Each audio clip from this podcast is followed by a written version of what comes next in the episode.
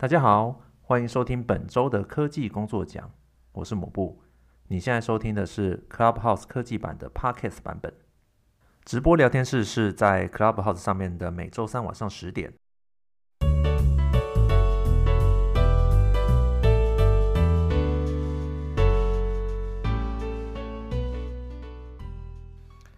呃，这边跟大家拜一个早年，然后跟大家讲一下，我们官方贴图已经上架了，那链接我就放在我们的 Podcast 下面的大链接里面，欢迎大家前往支持。好，谢谢大家。呃，乌克兰说王说他刚下班到家啦，哦，来了来了，哎，来了来了来了，没办没办法，啊总经理啊，对啊，哇，总经理，总经理不是都叫别人做，自己就早点下班吗？都叫秘书做啊。总经理，总经理是有老板的。秘书，秘书，秘书是下班。哎，秘书是下班才才要上班的，是不是？哎，怎怎么还没开？不是，我是说还没开始，我们就先歪掉，就先歪掉。对啊，我是说，我是说，下班的时候就不能够请人家做事情。哦，这个，哎，这秘书是下班不能打扰的。趁乌克兰王那个还还没有开口说话之前，我们先污蔑他，先污蔑他。今天应该很多人是冲着乌克兰王来的吧？真的不是，搞不好今天这场之后，乌克兰王圈更多粉了。呃，今天的题目呢，其实应该是蛮有趣的哈。我们过去花了很多时间讲一些这个呃升职加薪啊，或者比较硬的题目哦，这个职场的一些技巧。那上周也讲了一些我们这个职场哦软实力的部分啊。那有的朋友他在问说，那呃是不是能给他们一些职涯上面的一些建议哦？那我觉得有一个朋友他他常常分享一个很棒的观点啊，也就是说他的名言就是说这个选择哦选择跑道比这个很多事情还要重要。啊，至于比什么东西还要重要呢？那选择跑道又要怎么选择呢？那我们今天就来欢迎我们的来宾，好，乌克兰王，掌声鼓励，耶、Hello，各位听众朋友，大家好，我是乌克兰王。好，谢谢。我今天来这边就是给大家一点这个鼓励的，因为你知道，跟这个大多数在群里面的朋友比起来，我的背景其实是真的是比较差。可能你们觉得我是总经理，但是说老实话，我是靠着这个呃。就是说，呃，靠着自己的努力跟一步一步的选择，然后慢慢才有今天的成就，这样才有今天的成就。不算有成就，还在努力中了。哦，好好，呃，那今天，呃，今天我们就来跟乌克兰王来聊聊，哦，聊聊这个选择，还有呃，职涯跑道，哦，我们到底怎么样来做个选择？那今天我们找了几位 moderator 陪我们一起来跟乌克兰王聊聊，哈。那第一位是我们的 Iris，Iris 你好。嗨，大家好，那我是 Iris，我现在在外商做机构工程师，那很期待乌克兰王这一集的分享，然后来听听，诶，乌克兰王是怎么一路从原本是一个 engineer，然后变成乌克兰王的呃冒险历程这样子。好，谢谢 Iris，那下一位是我们的 Cheryl，Cheryl 你好。Hello，大家好，我是 Cheryl，也可以叫我雪柔。那我本身是在外商科技公司有多年的工作经验。那我们节目第二季也做了蛮多集的嘛，前几前几集其实大部分比较是偏理论啦，就某部还有我们这边闲聊一些理论。那我们今天就是一个实打实的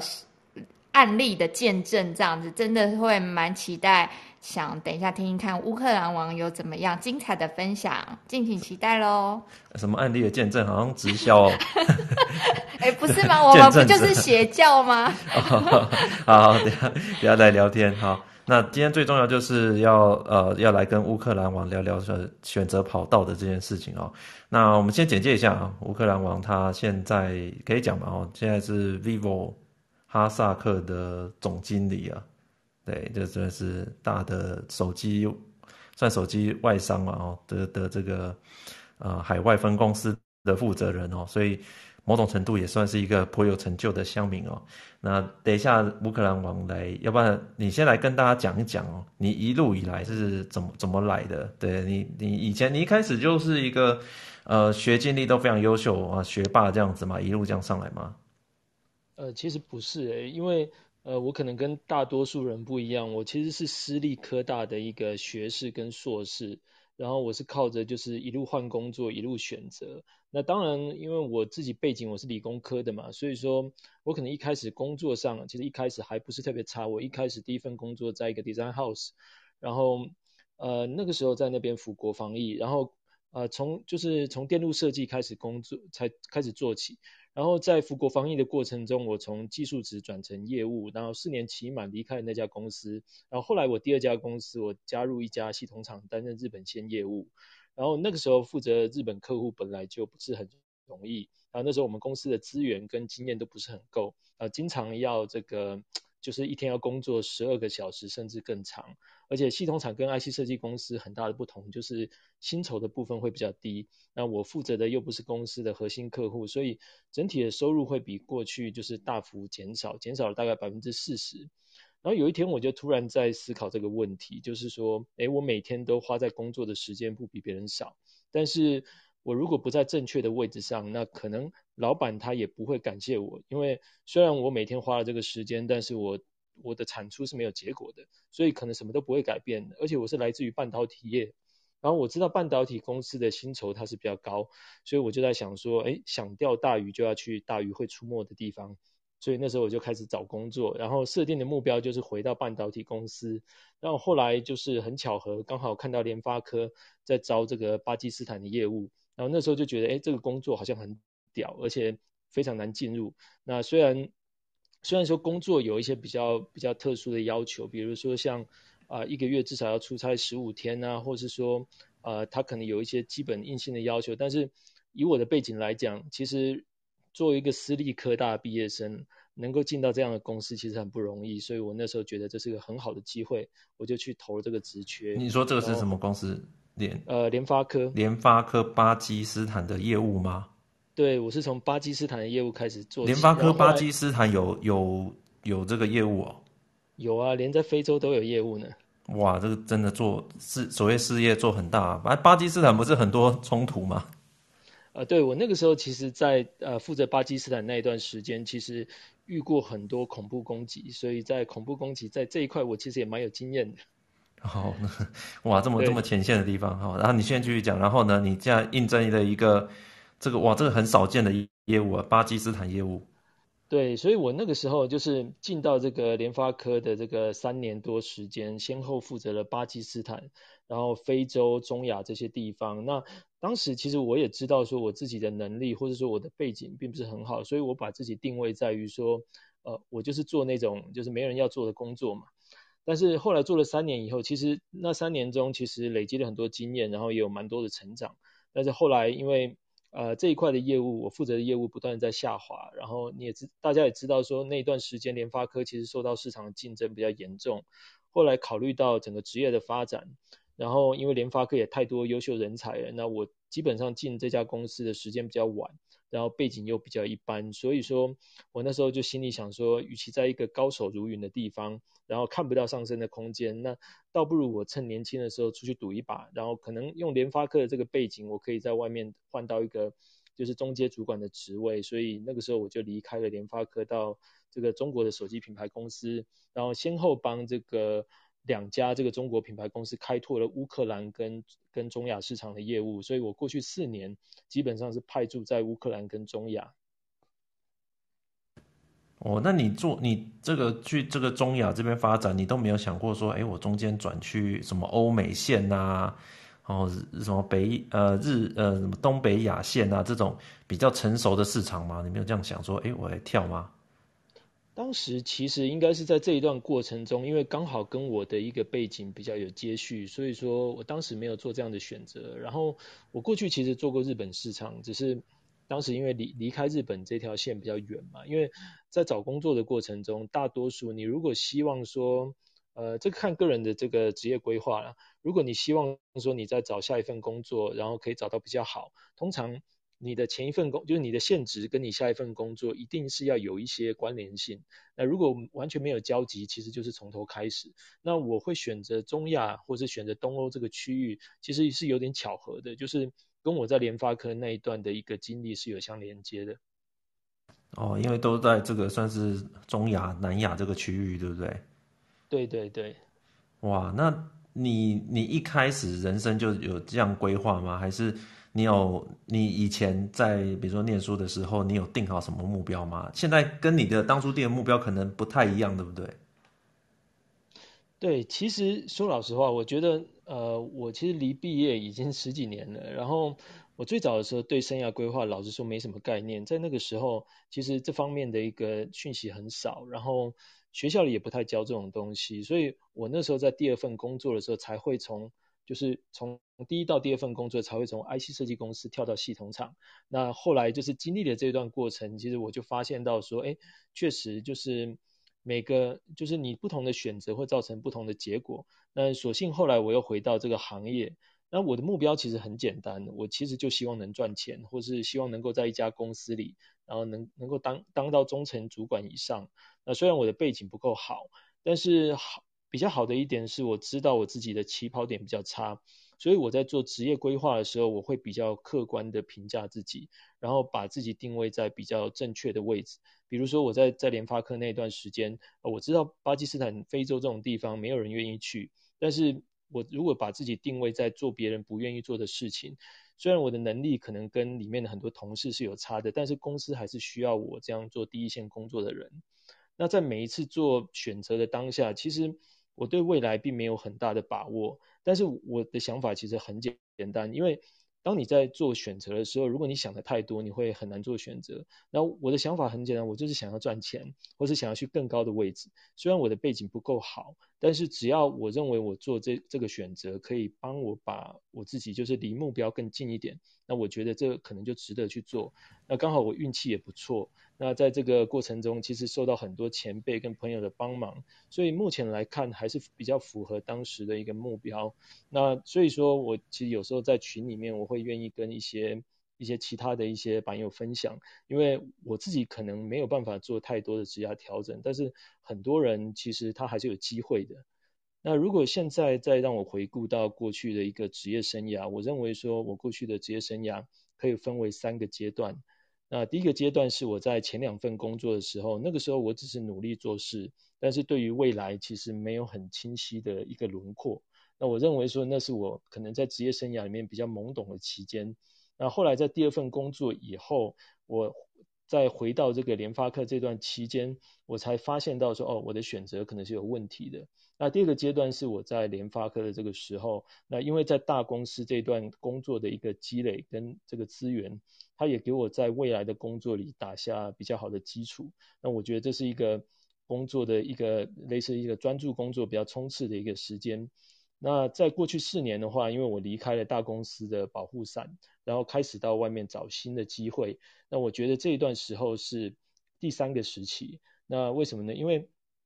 通常过了十年以后，那很多人会在职场上遇到一些瓶颈，因为你可能是升到中层，或是说。往上很难再上去。那在这种情况下的话，一种就是慢慢接受的现况，或是说等待机会。那特别是这个，特别是在台湾的职场，它的流动性可能是比较差一点。那在大多数的公司，它的这个组织架构已经比较稳定的情况下，不会有这么多的机会。那另外一种情况就是说，你跳脱舒适圈再出去发展，再出去挑战。那我我自己个人的话，因为我有提到，我就是我一直不断在提到我的目标，就是我的目标就是要变有钱。那而且我自己觉得说，一般人在职场上，虽然大概有三十年左右在职场上工作，但是其实你真的能够专注在工作上的时间，可能只有十年到十五年。随着年纪变大，每个人的生活重心都会改变，所以我当时的想法是在四十岁以前赌一把。那哪怕是我自己失败了，那我大不了再回台湾，或是我再回联发科这样的公司，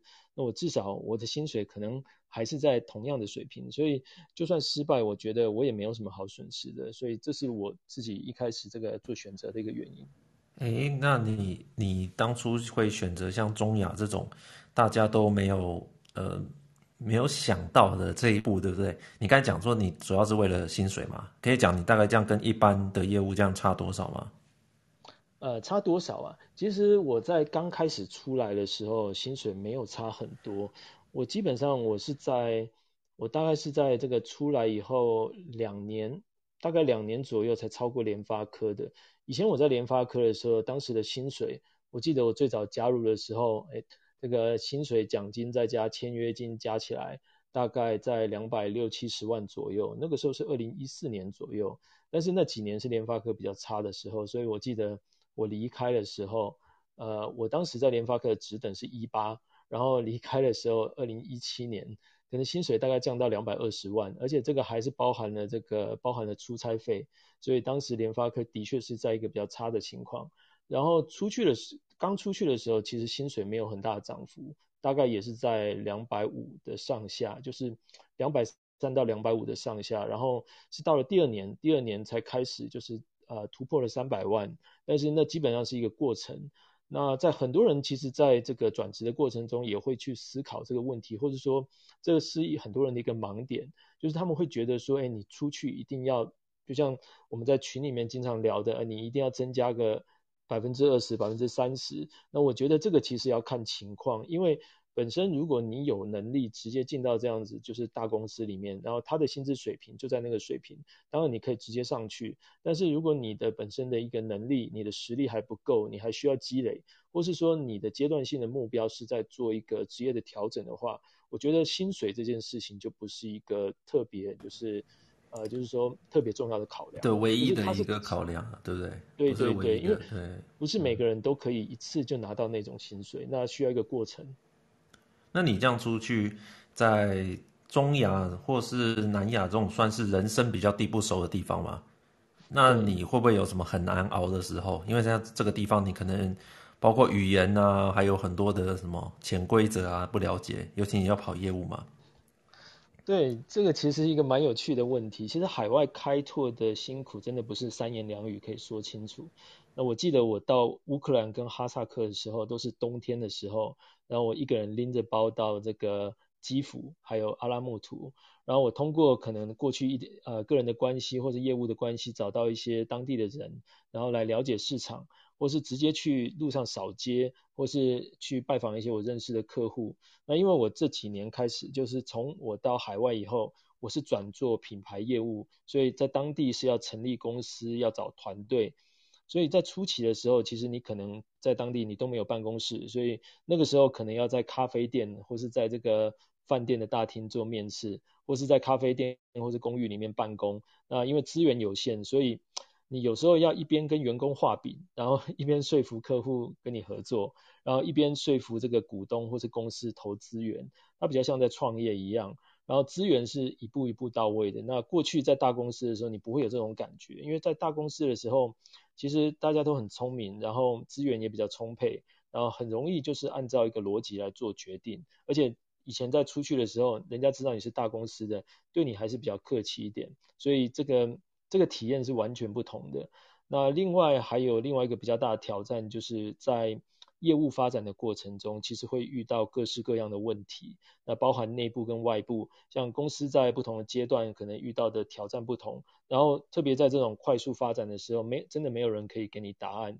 那你要很快的适应，或是说每天要做很多的决定，那一天可能要面临业务啊、行销、人事、行政各种问题，然后还要处理这种呃团队就是沟通人的问题，所以犯错是很难避免的。那你怎么样能够在犯错里面赶快去调整心态，那或者是说你在别人质疑你的时候，你要能够就是扛得下来，那这个是会是比较压力比较大的。比如说我在刚接总经理的时候，我记得是二零一九年底，然后那个时候公司一个月亏损大概是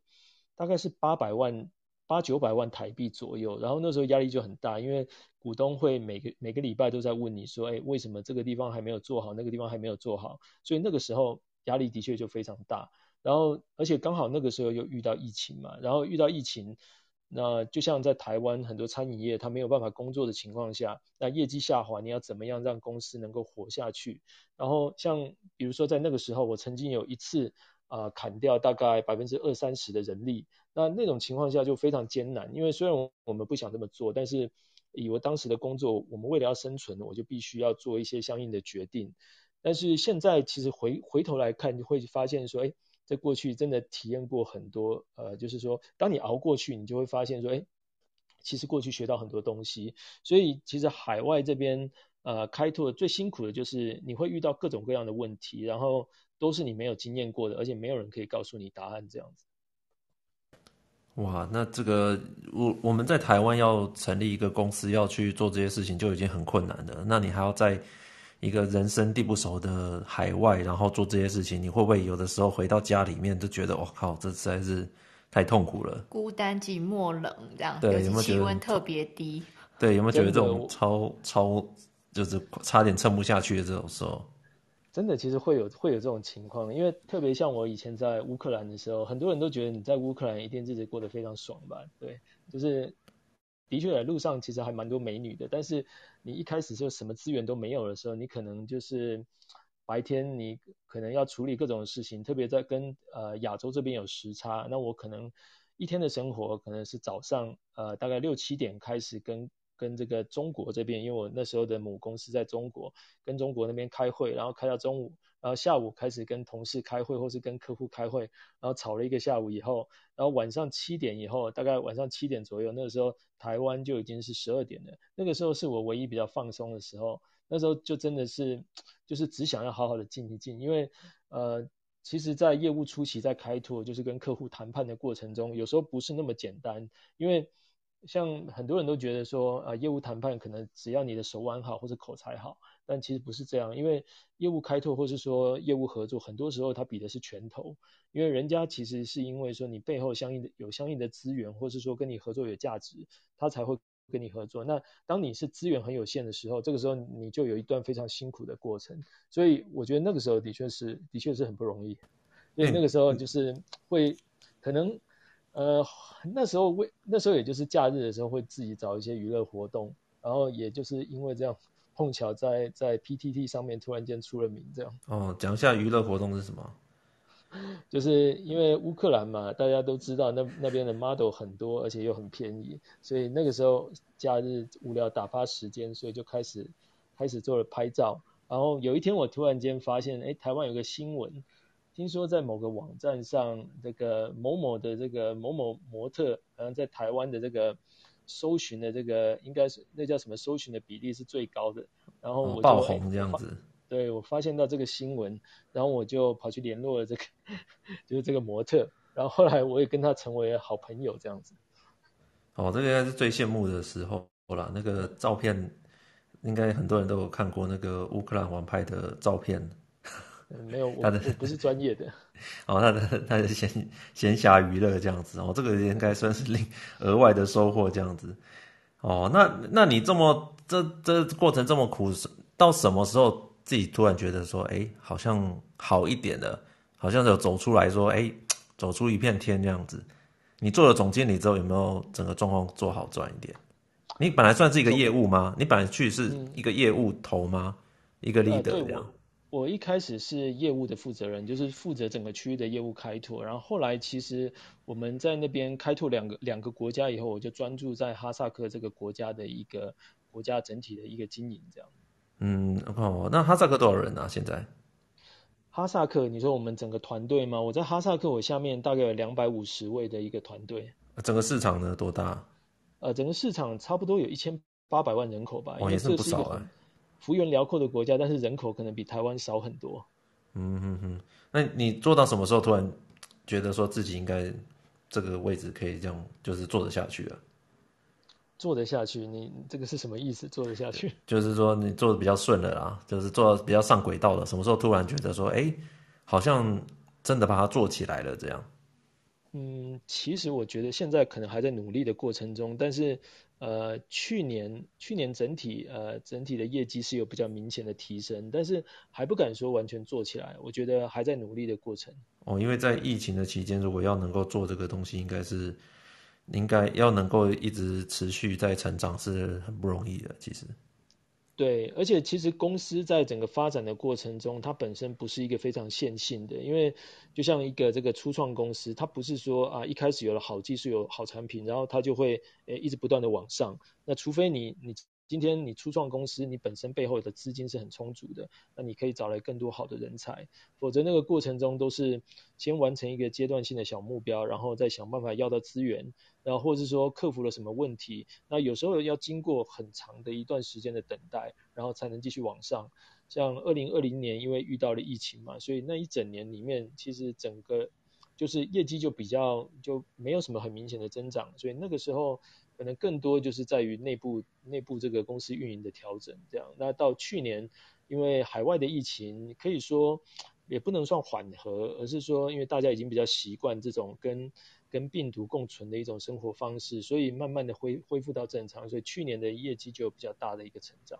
嗯哼哼，哇，那你这样子做，你。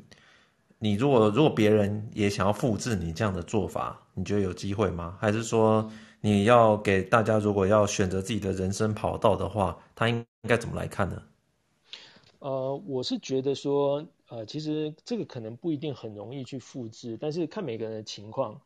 那怎么样才算是走在一个人生的跑道？我觉得是这样，我觉得职涯像是搭火车旅行。那有些不是有些人就可以一次搭上对的车，然后一路不换车走到终点啊，就像就像某部大这么优秀这样，所以可以一开始毕业以后就进到好的公司。啊，没有没有，那就在那几个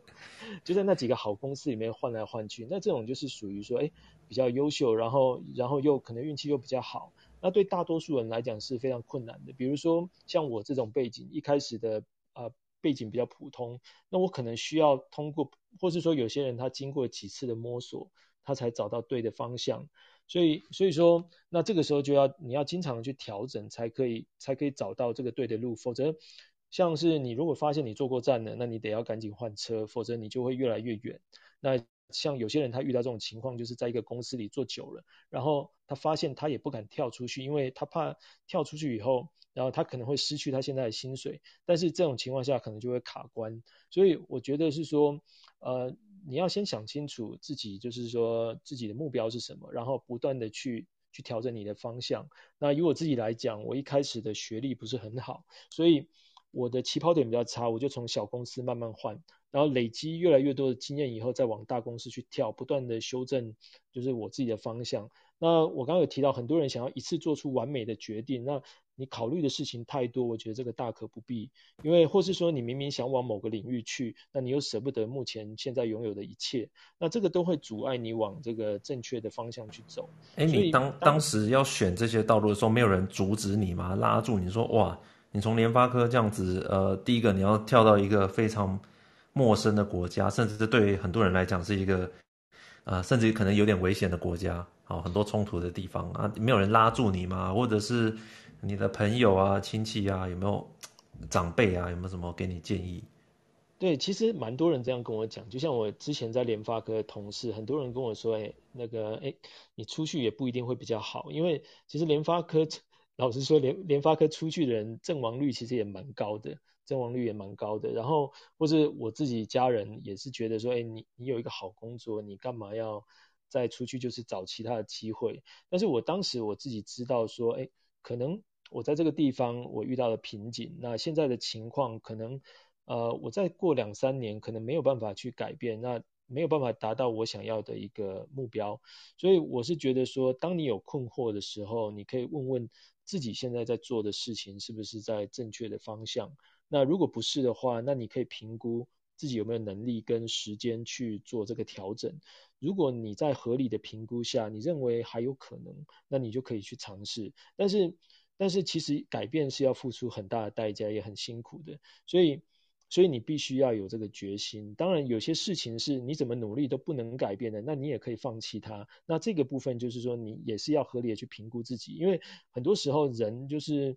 很多人都会一种就是过度评估自己，一种就是说过度低估自己。那我觉得这可能都不是很好。但是我觉得说你可以多跟别人聊聊，然后多听听不同的意见。所以回过头来，就是最根本的是怎么样。才算是在一个正确的人生跑道。我觉得是这个东西没有标准答案，关键是自己要什么。然后我觉得这个这是职职涯选择中，就职涯规划中最重要的一件事情。当你越早想清楚，还有你想得越清楚，那你就可以避免就是人生就是重新选择的情况。那你什么时候？你觉得什么时候重来一次？什么时候就应该要开始想跑道的事情？念书的时候吗？还是出社会？我觉得什么时候都可以。我觉得什么时候都都可以。如果因为人总是会不断的去修正自己的想法嘛，就是随着自己的经验不同，那你会不断的去调整自己想法。所以我觉得说什么时间开始想都不太晚。因为最怕的是说你什么都不想，那你现在想要去做改变的时候，已经太迟了。哦，真的。哎、我觉得乌克兰王真的很有那种跳脱舒适圈的勇气。哎、我可不可以请问一下乌克兰王，你有没有在做这些选择的过程中，曾经有觉得对自己的决定感到后悔，会觉得说，哎，怎么会对选择这条路，然后可能再想办法再修正的这个过程啊？呃，我其实也有遇过那种比较低潮的时候，就像我，我有提到，我过去的四年其实是在两家公司做过，然后我在，其实我刚离开这个联发科的时候，然后加入第一家公司的时候，我就有遇过这种，就是遇过就是应该说不如我预期。那当时的情况是因为我刚从联发科出来，然后加入我的客户的时候，然后是从第一个从我台厂。跳到路资，然后再来你是从一个比较强势的供应商，然后跳到下游，那这就很像很多，比如说外商公司的人或是大公司的人，他空降到到另外一个比较小的公司里，那那个时候我可能第一个对情况比较误判，或是说我我对个人的有点过度评估，所以那个时候我其实蛮着急的，想要也想要做出一些成果，然后反而越着急，其实。并不是一个非常好的一个结果，所以我我当时其实就有遇过，就是说遇过一些低潮，或者说遇过一些瓶颈。然后那个时候离开第一家公司的时候，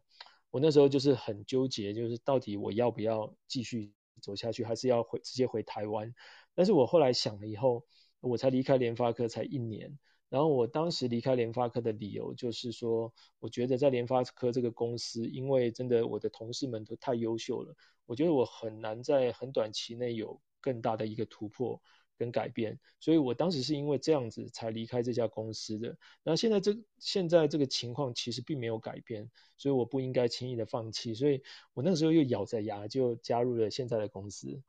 对，其实这个是中间的一段小插曲，这样。哇，谢谢分享。哇，那你现在在中亚发展的这样子算是不错，因为其实也很少人可以跟你这样竞争。有没有人看到你这样子，然后想跳过来跟你竞争的？呃，这个其实会比较困难一点，因为呃，应该说，其实在中国的一个企业里面，或者说在中国市场，其实蛮多公司已经在做海外生意。所以应该是不会有人刻意想跟我竞争的，因为到处都有都有这样的需求。哦，这机会很多啦。那愿意去前线的人应，应该就应该就就是会有很多的机会。诶，那你有听过其他国家的吗？很厉害的，就是像中国公司他们，我看他们打海外市场都很用力打。你只要敢去打，他都资源打起来之后，成功之后，他资源应该都给很多。有没有听过很厉害的例子？呃，有啊，像比如说，其实之前呃，我我有看过台湾有有一个这个作者叫许权，然后出了一本书嘛，怎么样在三十岁以前就年薪好像超过六七百万这一种，然后是在这个中国的一个电商公司，好像是阿里巴巴之类的，然后负责东南亚的业务。那像这种就是一个也是一个类似的例子，因为呃，其实过去几年像中国就是很多企业他们很积极的在出海，那刚好配合这个资本市场的活络，所以他创造了很多这样的机会。因为中国的一个市场的一个这个发展比较快一点，然后他们把他们的这种这种商业模式复制到海外，所以在几年前其实造成了一波就是一波热潮，就是海外投资的一个热潮。那如果有些人刚好抓住这样的一个风口，所以我们讲风口就是讲的是机会，那其实你就有机会上去。那所以说。我其实看到很多这样子成功的人，其实他都是在正确的时间做了正确的选择，然后所以才最后才有这样的结果。所以我我会一直讲说，选择其实很重要。至少对我对我这样子就是啊、一开始起步比较晚的人，那可以多了一种不同的选择。因为至少、在台湾，可能以我的条件，我觉得。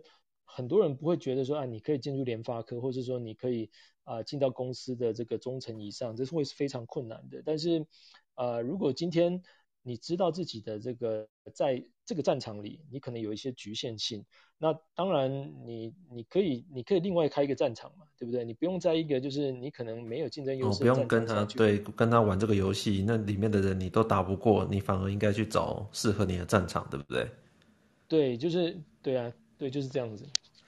对吧？哎，那你现在发展这么好，你有没有哪一天想说，哎，我要再突破自己，跳出这个？这现在对你算是一个舒适圈了嘛？你在这里面做的已经已经算是无敌手了。那那你现在要，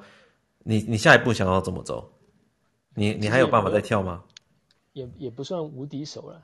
但是确实还在努力的过程中。那我确实有这样的想法，我也有这样的计划，因为我自己在这个这边工作了几年的过程中，然后我也发现到说，哎，哈萨克它虽然听起来看起来是一个很大的国家，但是我刚刚有说它的人口只有一千八百万人。那从做业务的角度来看，那这是一个就是规模不大的市场。那规模不大的市场代表什么？以各位在这个工作里面，你如果负责一个小客户，那结果会是怎么样？就是公司的资源会少，或是你的成果会少。那所以回到我们我刚刚一直在讲的主轴，就是做选择其实很重要。你选择一个正确的赛道，那选择一个在上升的赛道或者主要的赛道，其实它带给你的结果会是更好的。那我发现呢，在这边有这样的瓶颈以后，所以我自己有在规划说，哎，可能接下来。因为我也出来四年了嘛，那考虑到整个这个家庭的一个因素，就是哎我家人可能年纪也比较大了，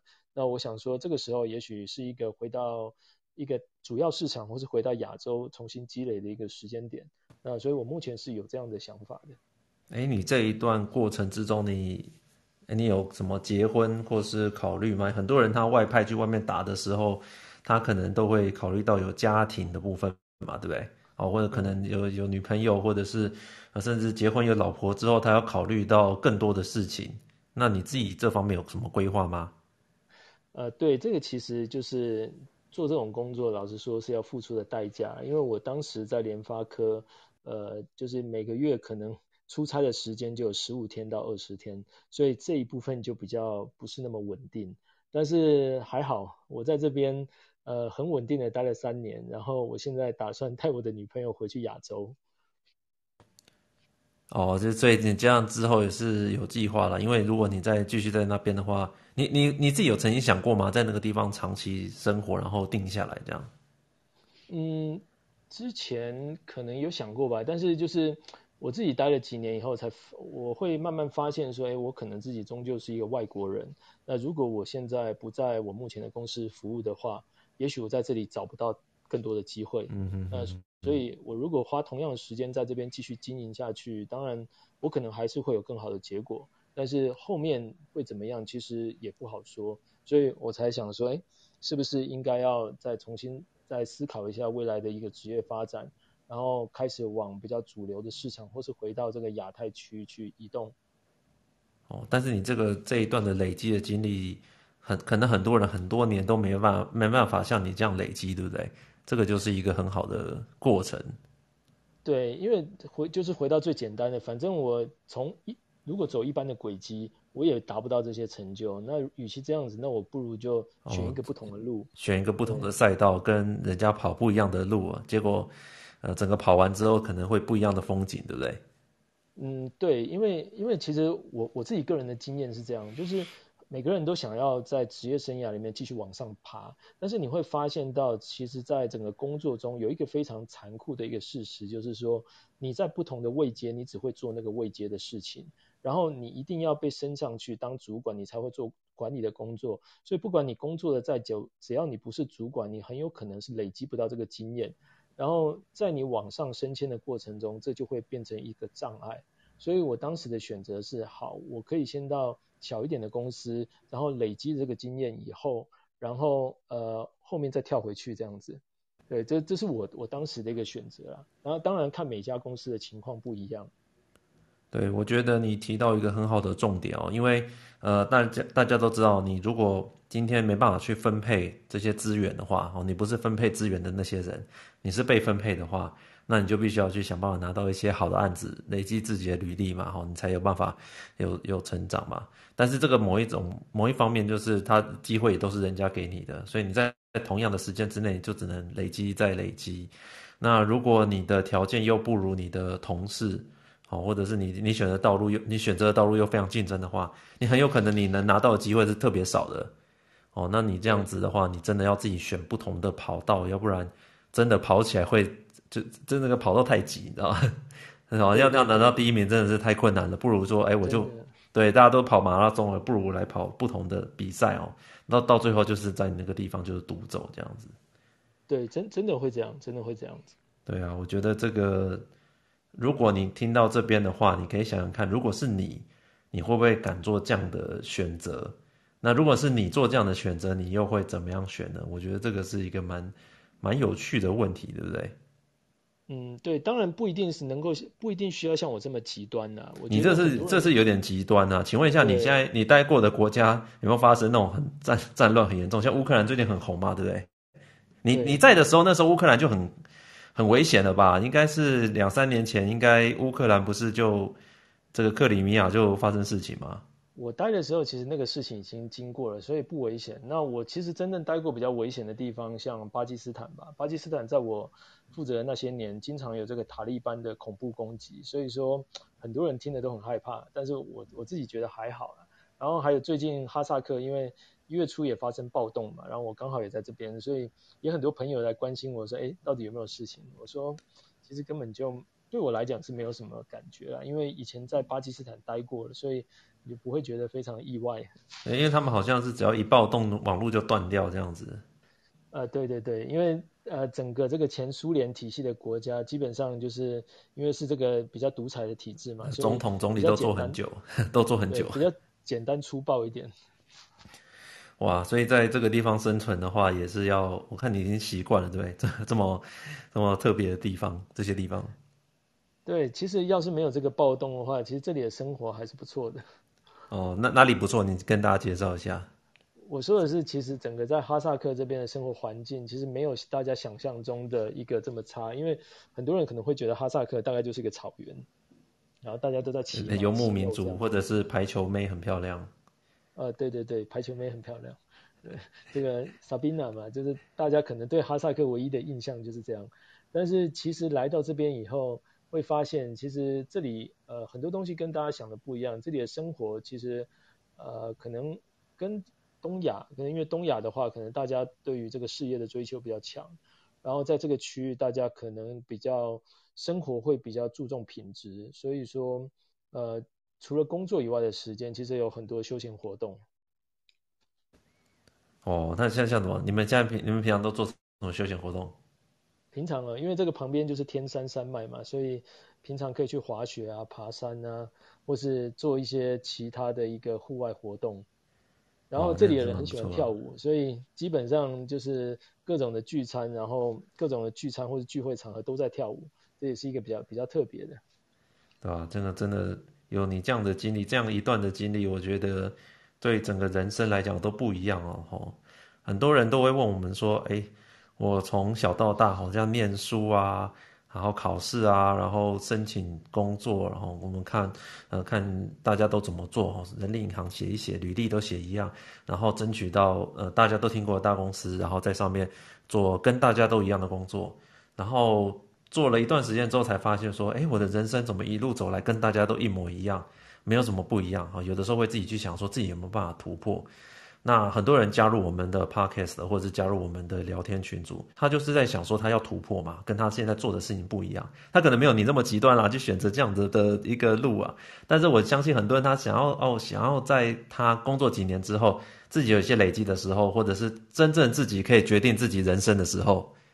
对不对？哈，你你你有的时候，你第一份工作，你还要问家长说这个工作好不好？有没有问长辈说这个工作好不好？你还不敢真的说去选一个你自己想呃做一个自己的决定。然后你可能念了这科系，你还不敢不敢转行，你还继续做。很多时候会是这样嘛，对不对？所以能够听到一些人他愿意去做一些很不一样的改变，我觉得这是一种冲击。嗯。对啊，我觉得这是很不容易耶，而且他他可能来听我们节目就是想要做改变，但他光人生道路这件事情，我觉得他就很多很多人就不敢，你知道吗？不敢真的去想象自己可以做到什么事情。嗯，对，那我觉得以我自己的经验来看，我会比较鼓励大家去做尝试。那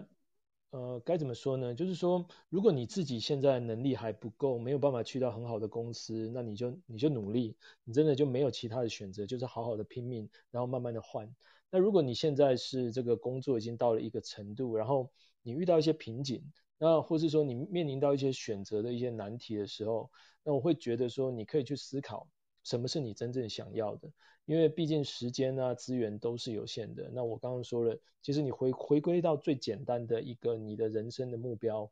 那你往你人生的目标去走，其实一般来讲是不会差太多，除非说你今天。你面临的选择是说，好，那新的这个选择，它的薪水是差太多。那否则的话，我觉得如果只是差个几万块，对大多数人来讲，它不会对你的生活造成太大的影响。你说一年差个差个这个五万、十万这样的薪水，其实真的没有没有你想象中这么严重。因为你必须要去想一个很简单的事情，就是说，好，今天如果你往错误的地方一直走，一直走，一直走，你最后你想要在就是想要再回头的一个成本是越来越高，所以你从这个出发点去想，你做很多事情就会做很多决策就会比较简单一点。然后越早决定的话，对你就是从头再来的这个成本是越来是会比较低一点的。嗯，我觉得我同意，我完全同意这一点哦，因为很多人都说他想要做些做些改变，但是你越年轻的时候成本是比较低的，那你要的决心也是比较容易的，所以。我觉得，如果今天你有听到呃乌克兰王的分享的话，然后帮自己很快的下定决心的话，我觉得这个是一个非常好的一个事情啊！哇，今天真的谢谢乌克兰华来跟我们分享，我觉得，嗯、我们有的时候就要找一些这种很特别的人来跟我们讲哦。不过他今天这个真的太极端了啦，哦，那跑去真的超特别的，真的太太特别了，对啊，然后然后这个。我们如果一般的工程师不就是两点一线嘛，上班下班，我们可能很难想象说自己真的有机会去